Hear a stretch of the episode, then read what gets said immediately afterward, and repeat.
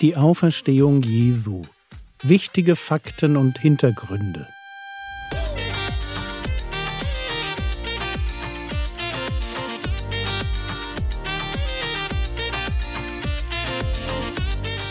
Theologie, die dich im Glauben wachsen lässt. Nachfolge praktisch dein geistlicher Impuls für den Tag. Mein Name ist Jürgen Fischer und heute geht es um die Wichtigkeit der Auferstehung. Man kann wohl zu Recht sagen, dass mit der Auferstehung Jesu das ganze Christentum steht und fällt. Ist sie passiert, und zwar nicht nur als Einbildung in der Vorstellungswelt der Jünger, sondern als historisches Ereignis, dann ist sie der Ankerpunkt allen Glaubens. Wenn Jesus Christus wirklich aus den Toten auferstanden ist, dann ist er der eine, der ganz Besondere dann muss alles, was er gesagt hat, von größter Wichtigkeit sein. Ja, dann gibt es keinen Menschen auf der Erde, mit dem wir uns mehr beschäftigen sollten als mit ihm. Und das umso mehr, als der Herr Jesus seine Auferstehung vorhergesagt hat. Markus Kapitel 8, Vers 31 Und er fing an, sie zu lehren. Der Sohn des Menschen muss vieles leiden und verworfen werden von den Ältesten und Hohenpriestern und Schriftgelehrten und getötet werden und nach drei Tagen auferstehen. Nicht, dass die Jünger wussten, wovon er sprach. In Markus 9 lesen wir in den Versen 9 und 10 Und als sie von dem Berg herabstiegen, gebot er ihnen, dass sie niemand erzählen sollten, was sie gesehen hatten, ehe nicht der Sohn des Menschen aus den Toten auferstanden sei. Und sie hielten das Wort fest und besprachen sich untereinander, was ist das aus den Toten auferstehen? Natürlich kannten die Jünger wie alle anderen Juden die Auferstehung am letzten Tag. Aber ihr Meister sprach von einer ganz anderen Art von Auferstehung. Und selbst nachdem die Auferstehung geschehen war, brauchen die Jünger noch die Erklärung Jesu, um das aktuelle Geschehen mit der Prophetie in Übereinstimmung zu bringen. Und so erklärt der auferstandene Herr den elf verbliebenen Jüngern in Lukas Kapitel 24 die Verse 45 und 46 Dann öffnete er ihnen den Sinn dafür, die Schriften zu verstehen.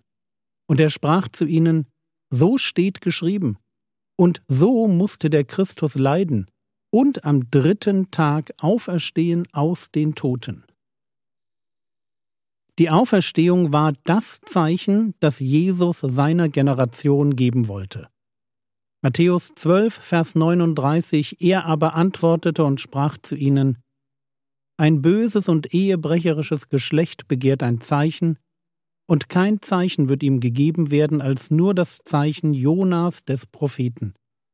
Denn wie Jona drei Tage und drei Nächte im Bauch des großen Fisches war, so wird der Sohn des Menschen drei Tage und drei Nächte im Herzen der Erde sein. So wir halten fest, die Auferstehung wird vom Herrn Jesus prophezeit, sie geschieht, sie wird den Jüngern vom Herrn Jesus im Anschluss an die Ereignisse erklärt und sie wird durch die Apostel gepredigt. Apostelgeschichte 4, Vers 33 Und mit großer Kraft legten die Apostel das Zeugnis von der Auferstehung des Herrn ab, und große Gnade war auf ihnen allen. Oder im Rahmen der Missionsreisen des Apostels Paulus Apostelgeschichte 17, Vers 3 indem er eröffnete und darlegte, dass der Christus leiden und aus den Toten auferstehen musste, und dass dieser der Christus ist, der Jesus, den ich euch verkündige. Merkt ihr, die Auferstehung Jesu aus den Toten ist der Dreh- und Angelpunkt der apostolischen Verkündigung. Ohne Auferstehung kein Messias. Das Christentum konnte zur Zeit der Apostel nicht ohne das historische Ereignis der Auferstehung gedacht werden. Wenn Paulus von dem Glaubensbekenntnis spricht, das er selbst empfangen hat, und zwar irgendwann nach seiner Bekehrung von den Aposteln in Jerusalem, dann nimmt die Auferstehung darin einen besonderen Platz ein. Hört euch einfach mal an, wie viele Zeugen der Auferstehung er anführt.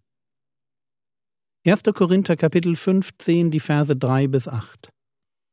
Denn ich habe euch vor allem überliefert, was ich auch empfangen habe, dass Christus für unsere Sünden gestorben ist nach den Schriften, und dass er begraben wurde und dass er auferweckt worden ist am dritten Tag nach den Schriften, und dass er Kephas erschienen ist, dann den Zwölfen.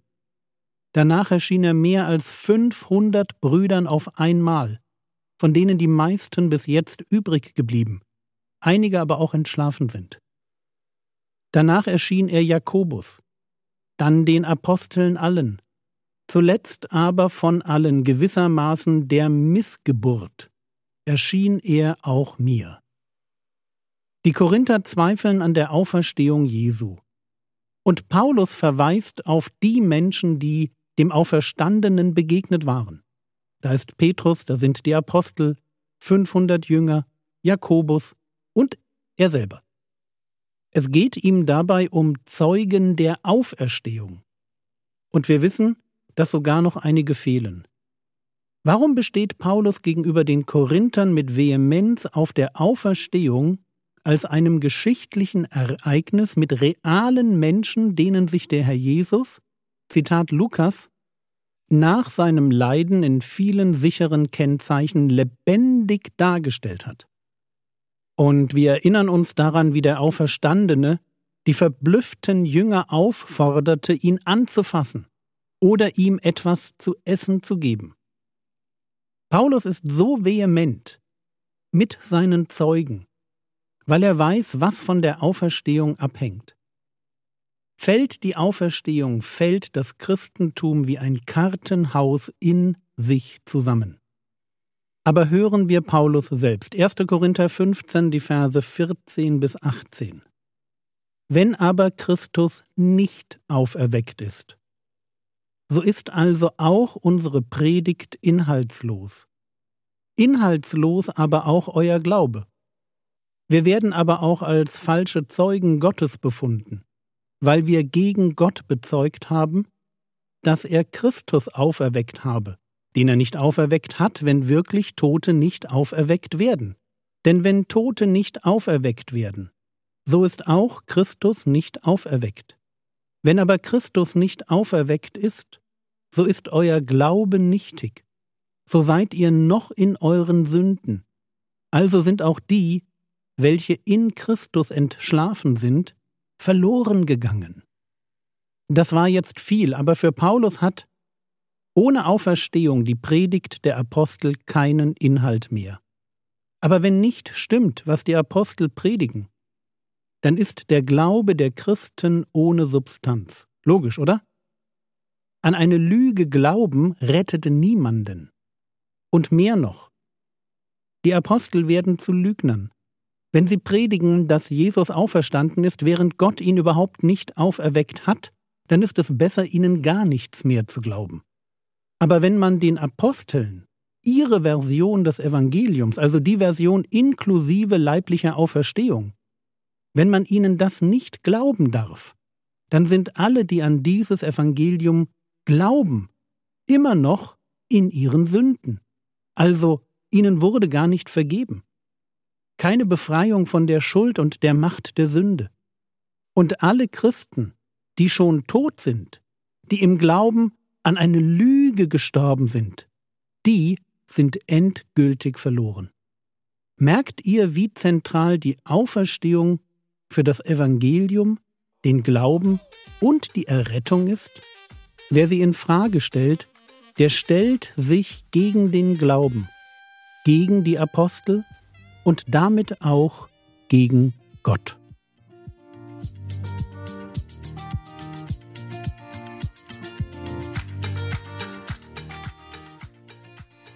Was könntest du jetzt tun? Du könntest dir überlegen, wie du zu der Auferstehung Jesu stehst. Welche Bedeutung hat sie in deinem Leben? Das war's für heute. Bitte bete weiter für die kleine Marie Sie wiegt jetzt schon über 700 Gramm. und ist eine echte Kämpferin. Der Herr segne dich, erfahre seine Gnade und lebe in seinem Frieden. Amen.